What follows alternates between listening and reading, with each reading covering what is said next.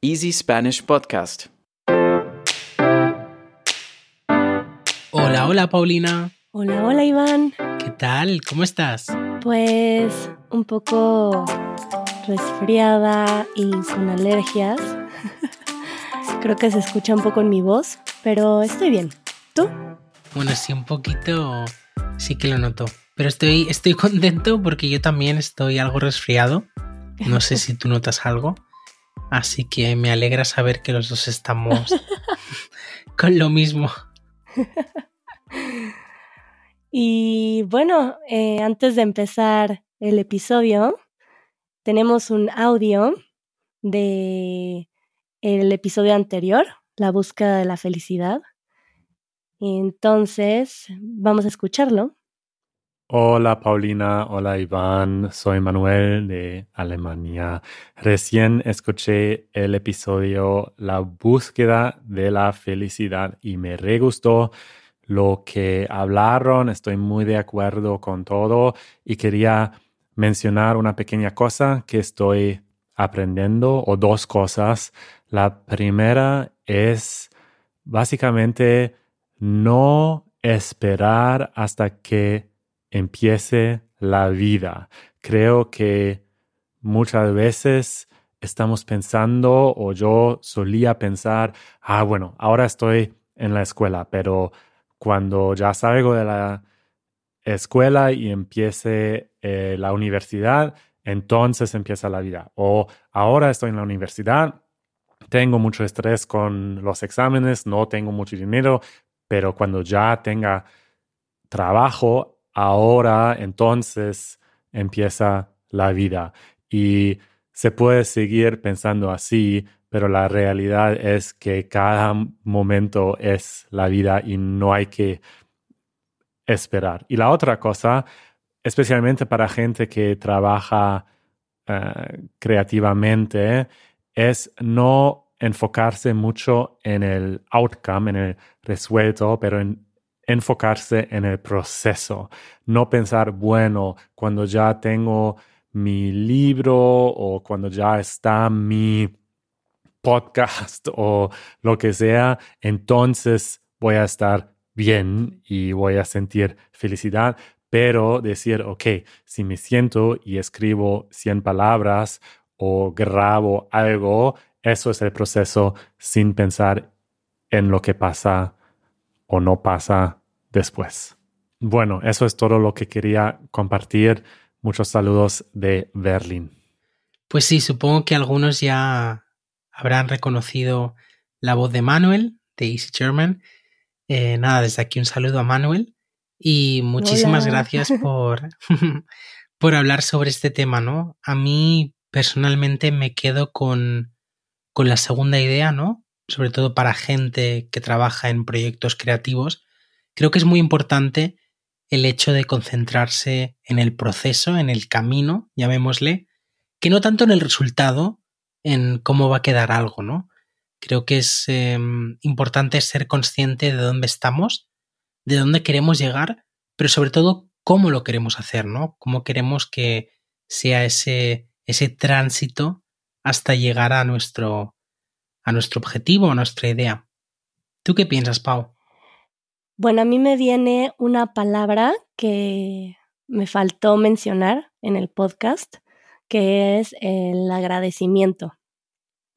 Agradecer cada paso que das y agradecer que donde sea que estés parado es lo que te está enseñando también para llegar. Y pues tiene un poco que ver con la presencia también, ¿no? Con disfrutar la presencia, agradecer ese presente, que es lo que te está enseñando para alcanzar tus metas también.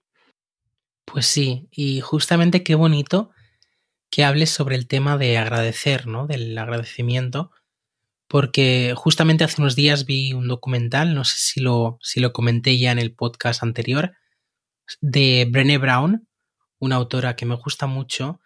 Así ah, que está en Netflix, ¿no? Sí, justo, sí, sí, sí pues ella hablaba sobre el tema de ser vulnerable, ¿no?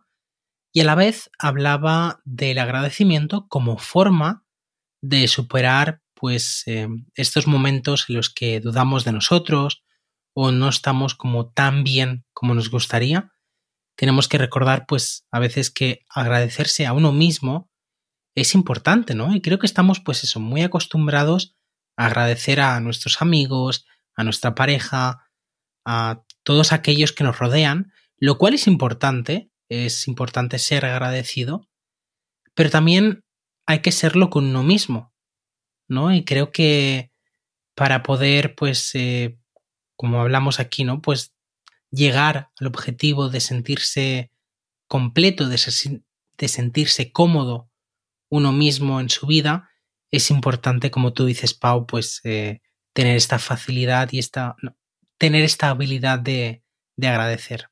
Me viene esta frase que no sé si la has escuchado, que dice, nos pasamos la vida esperando a que las cosas pasen y lo único que pasa es la vida. Mm, y creo que es algo así eh, la reflexión de Manuel. Eh, muchas gracias, Manuel, por compartirnos estas cosas que, bueno, fue un poco complicado hablar de la felicidad. Puede ser un podcast de tres horas. Pues sí, eh, es un tema, es un tema muy, muy grande, ¿no? Creo, y, y bueno, creo que nos quedamos con muchas cosas em, que nos hubiera gustado añadir, pero, pero sí, yo personalmente lo escuché y me gustó mucho. Mm. Bueno, entonces, ahora sí, entrando al episodio de hoy. Entrando en materia. Te voy a compartir, Iván, que en la comunidad hay algunas personas que me están diciendo que pues que no fue suficiente información de tu historia de Finlandia. Y una persona me decía particularmente que Piotr me decía que le gustaría saber acerca de el idioma, que tiene dudas acerca de cómo lo aprendiste, eh, cómo te fue mientras lo estabas aprendiendo, qué notaste, etcétera. Y bueno, no sé si tú sabes por qué existe tanta curiosidad acerca del finés, del aprendizaje del finés. Qué gracia, Pau, me hace que, que se hable de esto, ¿no? dentro de, de nuestra comunidad en Discord, porque básicamente yo también estoy en la comunidad y podrían escribirme tranquilamente, ¿no? Y podríamos hablar sobre este tema. Pero sí, estoy contento de, pues que haya preguntas, ¿no? Eh, básicamente yo creo que lo primero, lo primero que me viene a la mente es que el finés se considera un idioma muy difícil dentro de, pues, de la comunidad de personas que suelen aprender idiomas extranjeros, ¿no? Em, junto al finés también se habla mucho del polaco, por ejemplo, se suele decir que son idiomas muy difíciles para, hmm. para extranjeros. Supongo que para Piotr no tanto, ¿no? Pero eh, básicamente lo primero que me viene a la mente es eso. El finés es un idioma muy difícil, ¿no? De hecho, en español Em, hay una frase que dicen que el finés es el idioma del diablo o algo así. ¿De lo difícil que es? Sí, sí, no sé si era el finés o el húngaro, ¿no? Pero bueno, em, por, por la dificultad que tiene el idioma, ¿no? Ese sería el primer punto. Sí, el primer punto es la dificultad del idioma. Y la verdad, yo es una cosa en la que nunca he estado de acuerdo. Para mí no hay idiomas fáciles ni difíciles.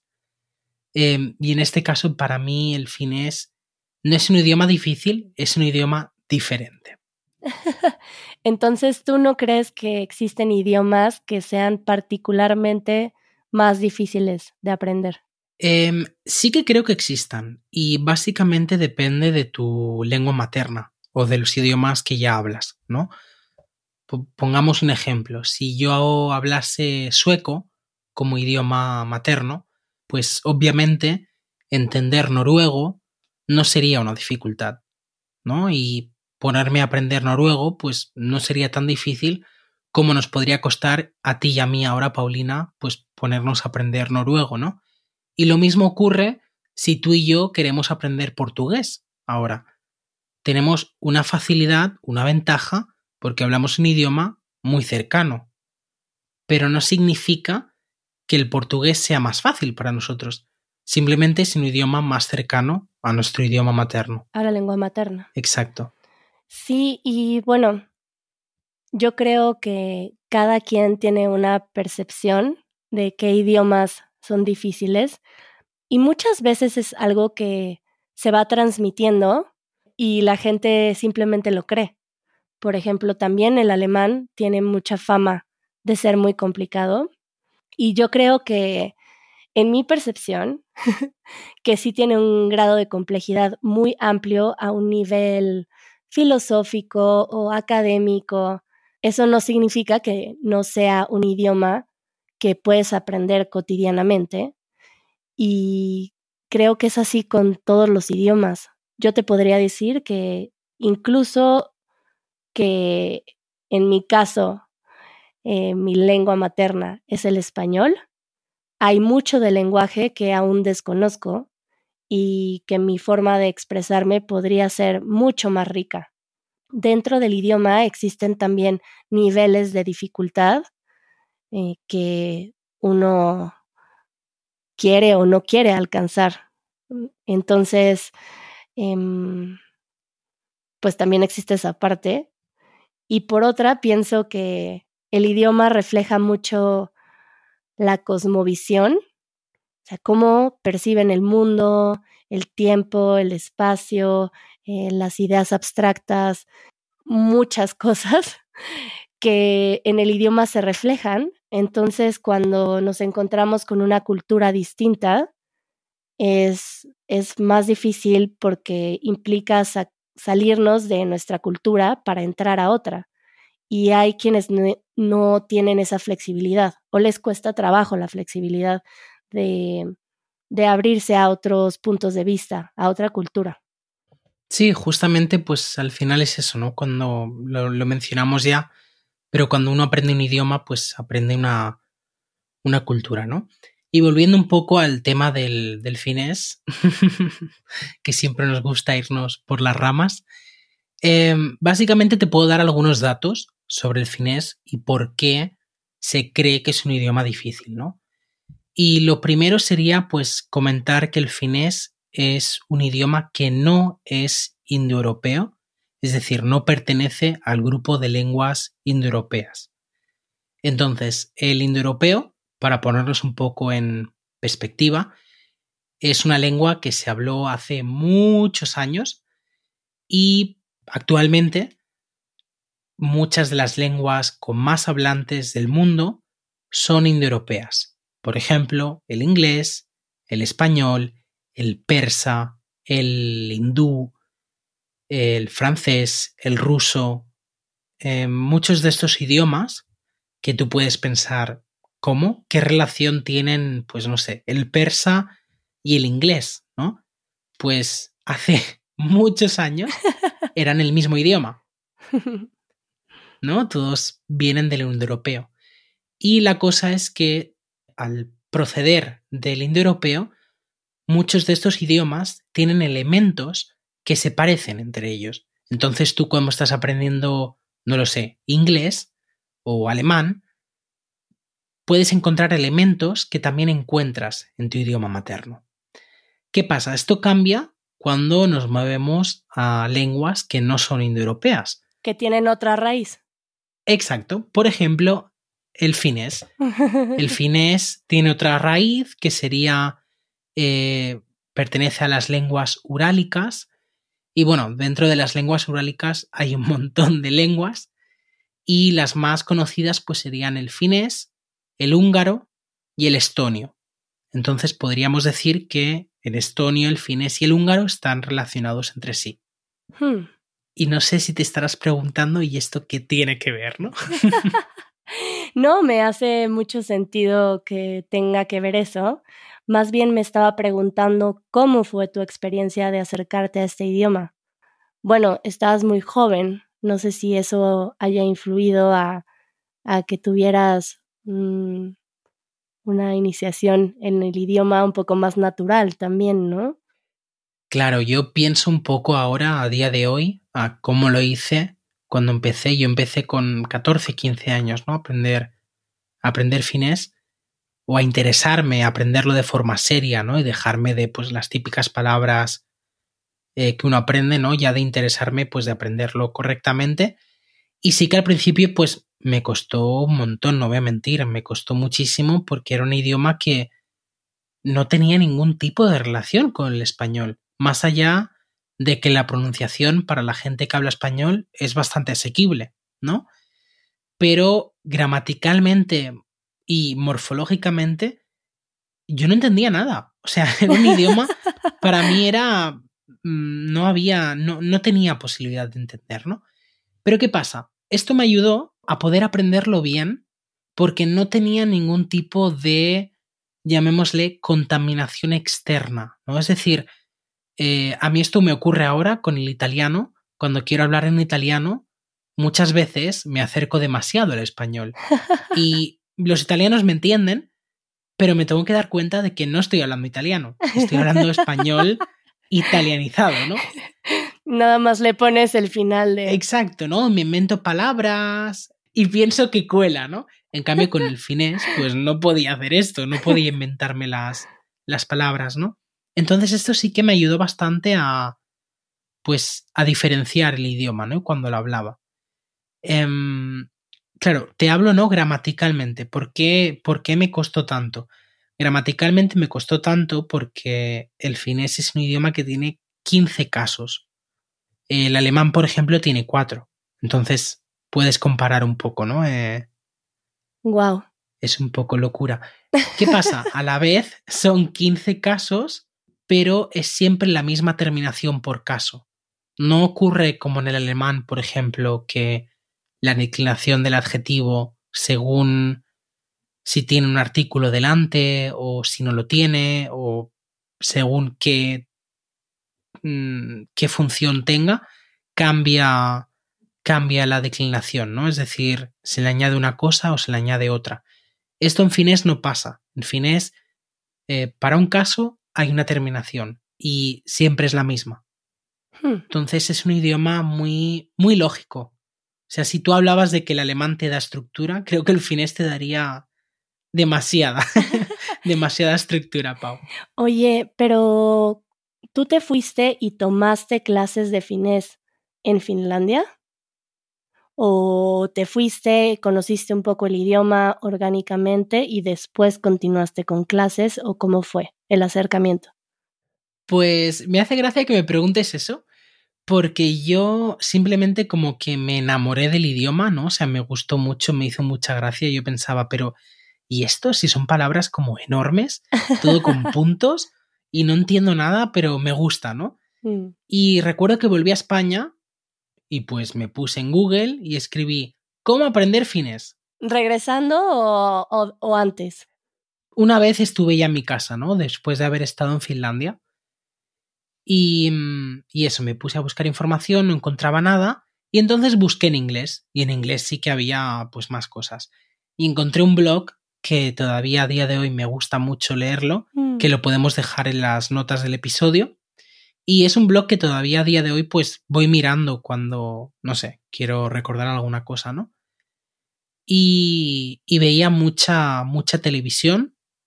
Em, en Finlandia la mayoría de, canales son abiertos, entonces podía, podía verlo por internet. Hmm. Y aprovechaba pues para ver eso, vídeos, chateaba eh, con mis amigos, siempre intentaba pues hablar un poquito en finés. Y poco a poco pues fui, fui aprendiendo el idioma de esa manera. Entonces no fueron clases tal cual lo que tomaste, sino que tú, por tu motivación, eh, comenzaste a acercarte a, no sé, películas en el idioma y lo escuchabas sin subtítulos o cómo funcionaba, o con subtítulos y poco a poco ir comparando. ¿Cuál fue el método? Pues recuerdo que empecé a ver series em, que son para, para extranjeros, ¿no? Es decir, en Finlandia hay un montón, o sea, si uno vive en Finlandia hay muchos recursos para aprender el idioma. Eh, creo que es una cosa que me gusta mucho del país, ¿no? O sea, son conscientes de que hablan un idioma pequeño, pero quieren ayudar a la gente a aprenderlo, ¿no? Entonces, recuerdo que veía series, pues esto, muy fáciles, y luego me enganché a una serie que era muy tonta, pero era la típica novela en la que ocurren pues muchas cosas a la vez y tienes diferentes situaciones, ¿no? Entonces tienes a gente joven hablando, tienes a gente mayor hablando, tienes a gente eh, pues de mediana edad hablando, ¿no? Y es una serie que se llama Paiva, que básicamente significa nuevo día, y es eso, una telenovela. Hmm. Y yo me enganché, te lo prometo, Pau. Creo que me vi como un montón de temporadas. Y creo que la serie sigue a día de hoy. O sea, llevan ya más de 10 años eh, grabando, ¿no? Y yo me acuerdo que lo veía por las tardes. Pues me ponía los subtítulos y cuando no entendía algo, pues lo buscaba en internet. Creo que lo ponía pues en el traductor, ¿no? Y poco a poco, pues me iba haciendo yo mi, mi lista con palabras y las iba, las iba utilizando. ¿Nunca tomaste clases? No, no, de finés creo que hasta hace dos años no, no había hecho una clase. Ese sí lo aprendiste de forma pues bastante orgánica y desde una inocencia también, diría yo, ¿no? De, de niño, una inocencia para acercarte al idioma que te facilitó seguramente eh, entrar a esta estructura distinta, ¿no? Que yo creo que es mucho más complicado cuando entramos a un idioma, primero pensando que es muy difícil y que no vamos a entender.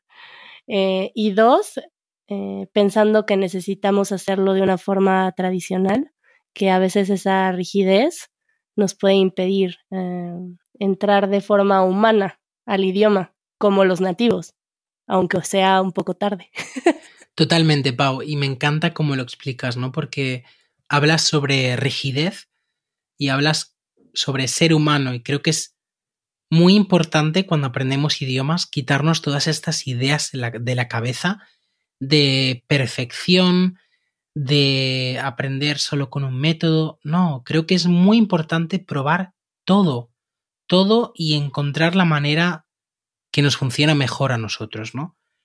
Entonces, em, hay que intentar como enamorarse un poco del idioma, hacer algo cada día que nos lleve, pues, como dice Manuel, que nos lleve más allá, más cerca de nuestro objetivo, pero disfrutando de ese proceso, ¿no? Sí, claro, está bien bonito pensarlo así también, que, que nos haga feliz aprender el idioma, no únicamente eh, ya hablarlo perfectamente, sino disfrutar eh, el aprenderlo.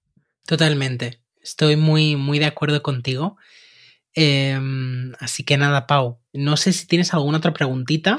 Pues más bien, si les quedan preguntas acerca de esto, podemos abrir un hilo de conversación en el canal de podcast en Discord y ahí te podrán dejar las preguntas que hicieron falta. Y bueno, pues a mí ahora me dieron ganas de hablar de estos idiomas con diferentes orígenes. Entonces seguramente haremos otro podcast hablando de, de idiomas que tienen un origen eh, muy distinto a la mayoría y cómo, cómo te puedes acercar a ellos. Ay, pues sí, me encantaría un podcast así. Sí, yo quiero hablar acerca de las lenguas indígenas que existen en México.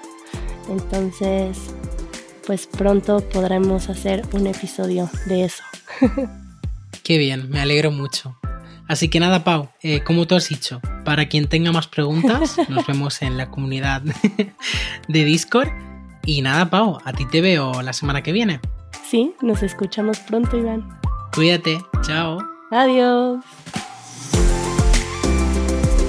Escucha el podcast de Easy Spanish todos los viernes a través de easyspanish.fm o en tu aplicación de podcast favorita. Si eres miembro de la comunidad de Easy Spanish, quédate un poco más que aquí empieza el after show del episodio de hoy. Y si no lo eres, puedes revisar nuestras membresías en patreon.com diagonal Easy Spanish. Te dejamos el link en la descripción del podcast. Adiós.